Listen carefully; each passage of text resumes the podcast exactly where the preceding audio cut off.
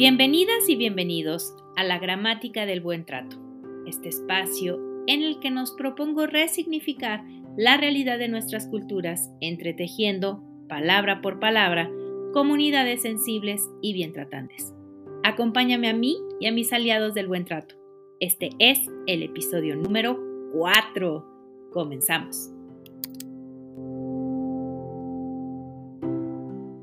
Hola, buenas tardes, buenos días o buenas noches, según sea el horario en la que decidan acompañarnos el día de hoy. Eh, bienvenidas y bienvenidos todos, querida comunidad bien tratante, a este su espacio, la gramática del buen trato, en el que nos propongo resignificar la realidad de nuestras culturas, entretejiendo palabra por palabra comunidades sensibles y bien tratantes. Acompáñenme a mí y a mis aliados del buen trato eh, a esta aventura de co-construir una nueva lengua, la lengua del buen trato. Y en esta ocasión tengo el honor y el placer y la alegría de tener como eh, aliado del buen trato al psicólogo Santiago Cabano, creador de la fanpage o del, ¿cómo diré?, del proyecto Faro Crianza Segura. Él vive en Uruguay, un país al que algún día iré a conocer porque me encantan las personas eh, que he tenido la fortuna de conocer que son uruguayos. Así que acompáñenos a co-construir esta lengua, esta nueva lengua de la mano de mi invitado del día de hoy. Dejo de presentar mi pantalla para darle la bienvenida a, Santiago. Bienvenido, Santiago. Claudi, ¿cómo estás? Muchas gracias por, por el espacio. No, y obviamente cuando, cuando vengas a Uruguay te espero con un mate. ¡Eh! Son muy ricos, por cierto, ¿eh? eso seguro, eso seguro. Bueno, gracias, gracias por esta alianza con los buenos tratos y valoro un montón todo lo que estás haciendo en esta difusión de que llegue la palabra de B, de buenos tratos. No, gracias a ti por siempre tu generosidad, siempre estar dispuesto a colaborar, a co-construir estos puentes indestructibles. Así que muchísimas gracias por, por todo lo que tú haces y has venido haciendo y seguirás haciendo seguramente. Este, así que gracias. bueno, eh, cuéntanos quién es Santiago Cabano. Eh, o qué hace Santiago Cabano, dónde lo podemos encontrar, qué servicios podemos contratar contigo y también cuéntanos un poquito de tu libro. Muy bien. Bueno, como ya me presentaste, mi nombre es Santiago, soy papá de Brisa y Lautaro, Brisa que tiene 8 y Lautaro 5, y estoy con Silvana, que es mi esposa, que, con la que escribimos el libro que ahora un ratito voy a hablar. Yo trabajo como psicólogo, me especializo sobre todo en adolescencia y, la niñez, donde trato de asesorar a papás o trabajar con los niños en todo lo que tiene que ver con el desarrollo saludable de los más pequeños y sobre todo de la familia, ¿no? porque no, no, queda solamente en los más chicos. Trabajo en la clínica privada, también trabajo como psicólogo en una institución secundaria, este, donde inclusive ahora estoy haciendo un proyecto para tratar el tema de los malos tratos. Y bueno, en lo que puedo, trato de aportar con, con charlas y talleres hacia papás y también hacia referentes este, de instituciones educativas este, y otras instituciones que a veces me llaman para, para bueno, dar, aportar mi, mi granito de arena. Perfecto. Y ahora muéstranos, por favor, yo voy a compartir mi pantalla para que nos hables de cintas de colores. Bueno. Bueno, cinta de colores es un es tener en manos algo que, con Silvana, mi esposa, este, quisimos hacer siempre, que es empezar a escribir, este, sobre todo para, para, los más chicos. En realidad, cinta de colores nace de una situación real, donde, donde una niña de alguna manera vive una situación no tan linda en un centro educativo. Vale decir que mi esposa es maestra y, se ve muchas veces eh, afrontando situaciones de este tenor. Eh, el libro trata de, una niña que se llama Maya y que justamente cuando nace trae su cinta con un color específico. Y vale decir que todos tenemos nuestra cinta, los papás, todos, todos tenemos esa cinta como intentando mostrar nuestra alma, por llamarlo de una manera, nuestro, esa raíz nuestra que nos hace únicos, ¿sí? y que todos tenemos de distintos colores. Y a medida que Maya va creciendo, esa cinta se llena de símbolos que representan bueno, las experiencias que van marcando nuestra vida, ¿no? De alguna manera, este, ahí Traudy ya diría en qué memorias va quedando. Bueno, y hace lo que, lo que somos, ¿no? Entonces tenemos cintas de igual color pero distintos símbolos, eh, cintas de distintos colores y obviamente con, símbolos que pueden ser iguales, pero en, cintas de distintos colores, lo que nos hace únicos de alguna manera. Y en el transcurso del libro, eh, la niña se ve este, en una situación cuando se muda de, hogar, que un colegio nuevo, y donde, bueno, vi una situación de, bullying o de, malos tratos, ¿no? Porque si bien no mostramos lo, sistemático, pues es una situación que no, que no está buena, se da cuenta que la cinta de ella se empieza a desarmar, ¿sí? haciendo un poco referencia a lo que nos pasa cuando está tan mal, nos desarmamos por dentro. Pero para su sorpresa, no solamente ella se desarma, sino quien le está haciendo un mal, ¿sí? la que está tratando mal, también se está desarmando porque esas personas tampoco están bien. Y los espectadores también se empiezan a desarmar. ¿sí? De hecho, uno es siempre en función a los otros. Ya lo hablan varios autores, entre ellos Daniel Siegel habla de algo así, dice, yotros, algo así como, este, no somos solo uno, somos siempre en una, colmena. Eh, pero la intervención de un, de una, de un niño en, en ayuda eh, de, esa, de, ese momento que estaba viendo la niña hace que la cinta se empiece a construir tanto la de ella como la de él y después la de los demás. ¿no? Así como nos podemos desarmar no podemos construir. Este, y esto es un poco a lo que va el libro, que en realidad estamos todos inmersos en las situaciones tanto de malos tratos como de buenos tratos y podemos hacer la diferencia. Eh, y bueno, es un libro que se está usando de a poquito en las escuelas, en los colegios, en las consultas se está usando, que estamos contentos, para transmitir este, bueno, el daño que genera o, o el bien que genera cuando hacemos ciertas intervenciones. Me encantó. Muchísimas gracias a Silvana, tu esposa. No tengo el gusto de conocerla, pero debe ser maravillosa. Primero porque es maestra, amo las maestras. Ah. y segundo, porque qué, qué bonita historia. Que esto que acabas de resumir de, de cintas de colores me encantó. Este, y, creo, no creo, va muy bien de la mano con tus cuatro palabras del día de hoy, me parece. me parece que cinta de colores tiene mucho que ver con estas palabras que vamos a proponer, resignificar en el contexto del buen trato o de los buenos tratos a la infancia, pero también a los cuidadores y cuidadoras de niñas, niños y adolescentes, ¿cierto? Perfecto, me encanta. Les recuerdo, por favor, que vayan y revisen el resto de los, de los episodios previos. No necesitan eh, ir de, manera seriada. Eh, cada uno de mis invitados o de invitadas escoge cuatro palabras y la dinámica es yo voy dando una palabra y la persona que está haciéndome el honor de acompañarme en cada episodio hace una reflexión para llevar estas palabras que utilizamos de manera cotidiana, que, las conocemos muy bien en nuestra lengua, eh, para irlas colocando dentro de nuestra gramática del buen trato. Así que, ¿listo, Santi?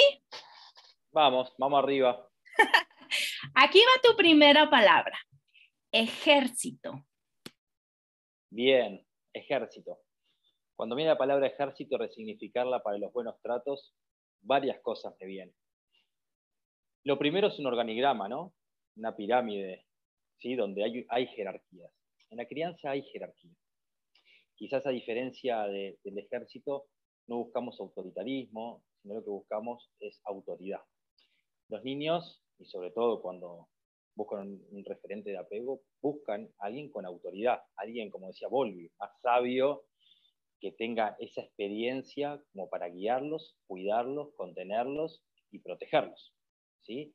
Hay un organigrama así en el cerebro de los niños que hay una jerarquía, pero ojalá que esa jerarquía sea de autoridad, no autoritarismo, de alguien que ejerce disciplina, como establece Siegel, sobre un discípulo que es su alumno. Una disciplina que tiene que ver con esto, enseñar. Disciplina que tengo un discípulo que le voy a enseñar ¿sí? a quererse, a querer, a regularse, a expandirse en el mundo, a arriesgarse, pero con los cuidados necesarios para no hacerse daño ni hacer daño. ¿Sí? Entonces, en parte cuando me decís la palabra ejército, me viene esa, pero también lo resignifico con lo que es la sincronía, porque viste cuando hacen en el ejército muchos movimientos en serie, lo que hay es una verdadera sincronía, mentes realmente conectadas que sabe cuándo va uno y cuándo va el otro. ¿sí? Lo que hace que la danza que se expone en la esplanada militar muchas veces sea perfecta. Y yo creo que cuando hablamos de un vínculo, ¿sí? de una diada, en este caso de padres a hijos, la sincronía es muy importante, ¿no? porque ahí tiene que ver con tratar de entenderse, tratar de respetarse, saber cuándo es uno, cuándo es el otro, y eso hace una verdadera integración entre, entre ambas partes. Y lo último, que a diferencia del ejército, me gustaría que se resuelvan las cosas sin guerra, ¿no? Pero de alguna manera el ejército es un intento de resolver conflictos. Pero en vez de buscarlo por lo bélico, busquémoslo con estos entendimientos y las negociaciones que se empiezan a dar de poquito, de menos a más. Me encantó, me encantó, gracias. Y sabes qué, esta, esta palabra de ejército, cuando estabas hablando sobre cintas de colores, dijiste algo, ah, hiciste referencia a la colmena. Y justamente tiene que ver con esto que decías tú de la sincronía en, el, en la palabra de ejército. Así que muchísimas gracias por eso. Em, viene la segunda palabra. La segunda palabra es célula. Célula.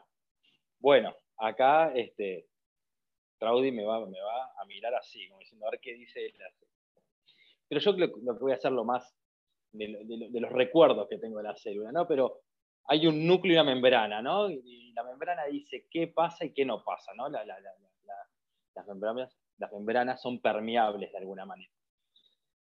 Justamente para cuidar ese núcleo y toda esa, esa, vida que, hay en, en la célula. En este caso, cuando lo traigo a, los buenos tratos en la diada, los cuidadores pasamos a ser esa membrana ¿sí? que intenta, de alguna manera, este, dosificar lo que ingresa a esos niños. ¿sí? Vamos a un bebé bien chiquito, nosotros dosificamos, de alguna forma, los sonidos, la luz, este, el contacto, para que justamente sea bien metabolizado por ese niño, porque si no le haríamos daño. Cuando son un poquito más grandes, no solamente está es eh, todo esto que, dije recién, sino que también son las palabras que usamos para poder explicarles algo que está sucediendo. ¿sí? Nosotros de alguna manera somos ese filtro necesario para que los niños puedan metabolizar de la mejor manera posible las experiencias que viven. A veces, si somos muy impermeables, no está bueno porque no pasa nada y lo van a lo van a vivir de una manera realmente caótica. Si no hay membrana y entra todo, vamos a decir, entre comillas, puro, sería realmente agobiante para el niño y le haría mucho mal. Entonces, cada tanto tenemos que ver qué tipo de membrana somos y, ¿sí? y cómo esos filtros se van agrandando de acuerdo a la edad que van transitando. ¿sí? Pero del día uno hasta siempre vamos a hacer una membrana que permite este, y filtra este, el mundo en los ¡Qué hermoso! Estaba bien lo de la, membrana, ¿no? Sí, me encantó, porque justamente la característica que permitió la vida es la presencia de esa membrana semipermeable. Es decir, es selectiva, selecciona qué entra y qué no, eh, cuándo entra y qué sale y cómo sale. ¿no? Eso, ay, me encantó. y, justo porque... Bien, bien, 10 en biología. Pasé, vamos arriba. Este, justo eso que dices, los buenos tratos es organizar la experiencia. Así podríamos resumir. Ok, excelente. Vamos con nuestra tercera palabra. Ay, que también me llevó a recordarla cuando estabas hablando de cintas de colores al hablar del bullying. Llorar. Cuéntanos. Llorar. Bien, muchas veces llorar lo tenemos como muy asociado, por suerte ya no tanto, pero a, un acto de, de menos, de vulnerabilidad, ¿no? Cuando en realidad es una forma de comunicar, quizás la más primitiva, de decir, necesito que me cuiden, necesito ayuda. ¿sí? De hecho, en los bebés el llanto es una, una de las herramientas más potentes para llamar la atención de los cuidadores. ¿no? Entonces creo que, el llorar es una forma de habilitar una de las eh, formas de comunicaciones más primitivas que tenemos y una forma también de, solicitar ayuda y contención. ¿no? Más allá de, los beneficios fisiológicos que tiene llorar, sino los beneficios de que alguien entienda esa comunicación, la traduzca de una buena manera y vengan a nuestro auxilio.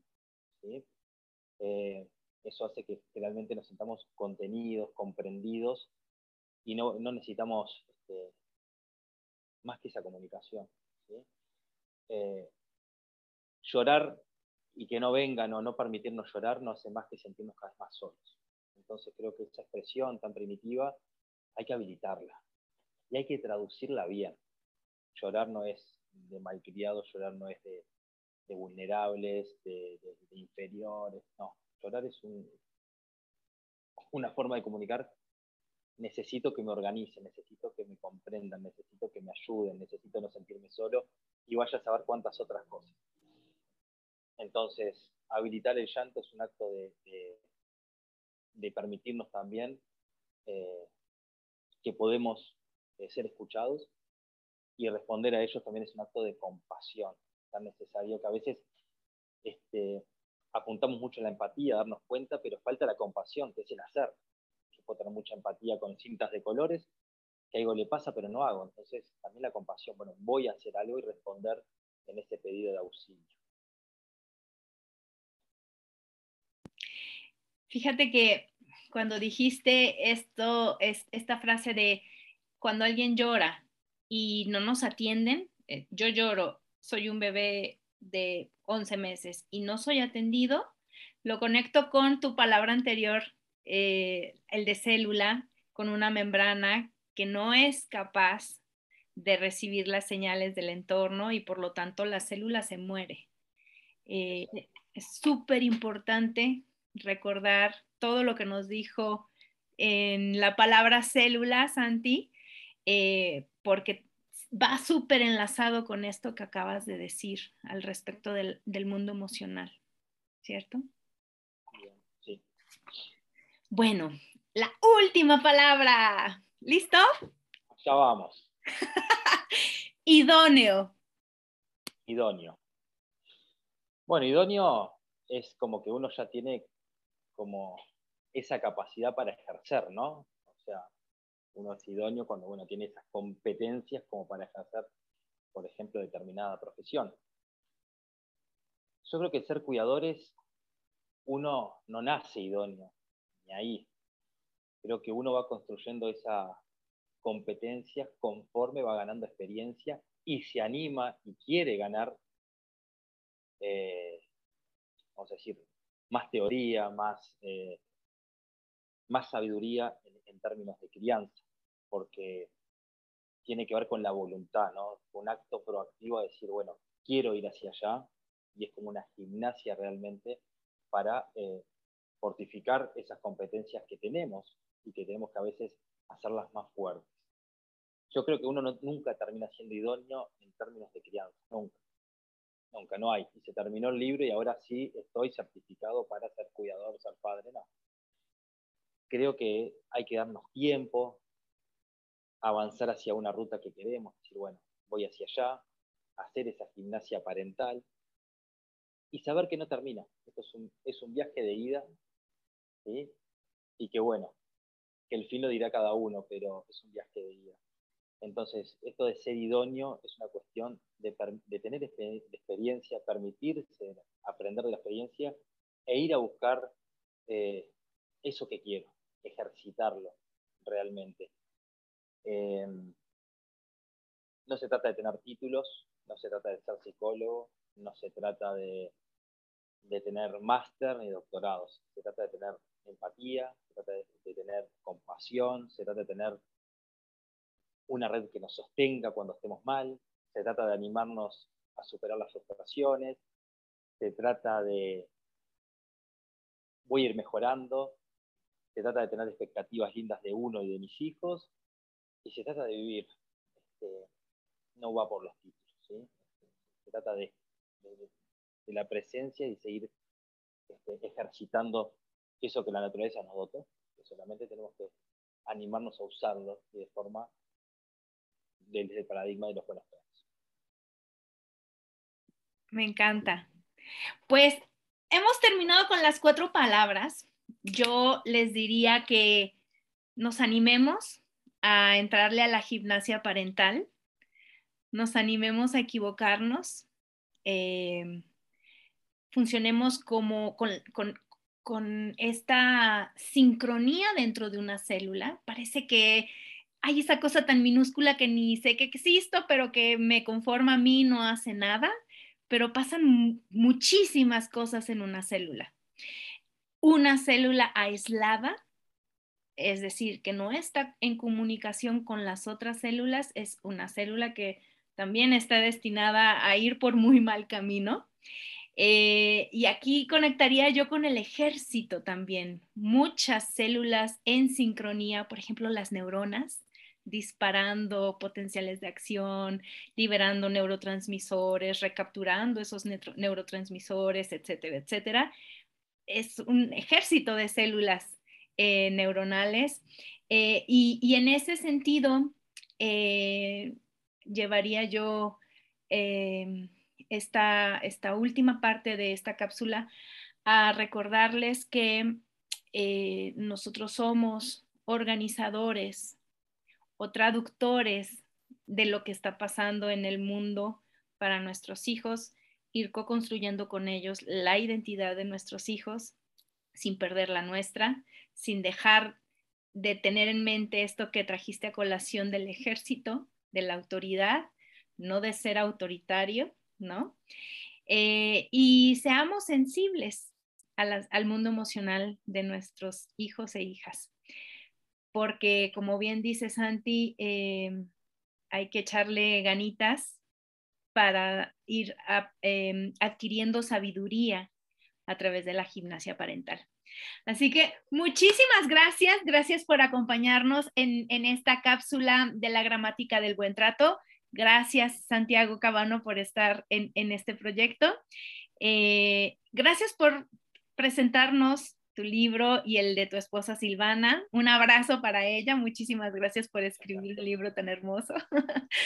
y em, nos estamos viendo en una próxima. Oye, ¿hay algo que quieras, em, algún taller, algo que vayan a dar, una siguiente presentación del libro? ¿Dónde pueden comprarlo? acá en Uruguay, por suerte, los libros están en, las, todas las librerías prácticamente.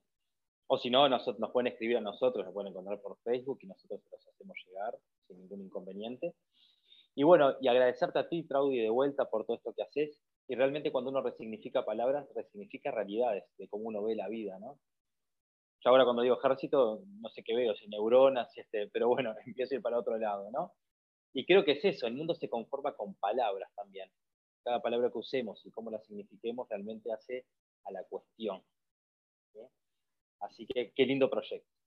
No, gracias, me encanta. Gracias, gracias por estar. Consigan el libro Cintas de Colores de Silvana y de Santiago en Uruguay. ¿En cualquier parte de Latinoamérica podemos conseguirlo? Bueno, todavía no, pero quien quiera otro lado me escribe, lo hacemos llegar Lo llevo igual. Perfecto. bueno, pues muchísimas gracias. Em, nos vemos en la próxima emisión. Vayan y revisen el resto de los episodios y que tengan un lindo fin de semana. Hasta luego.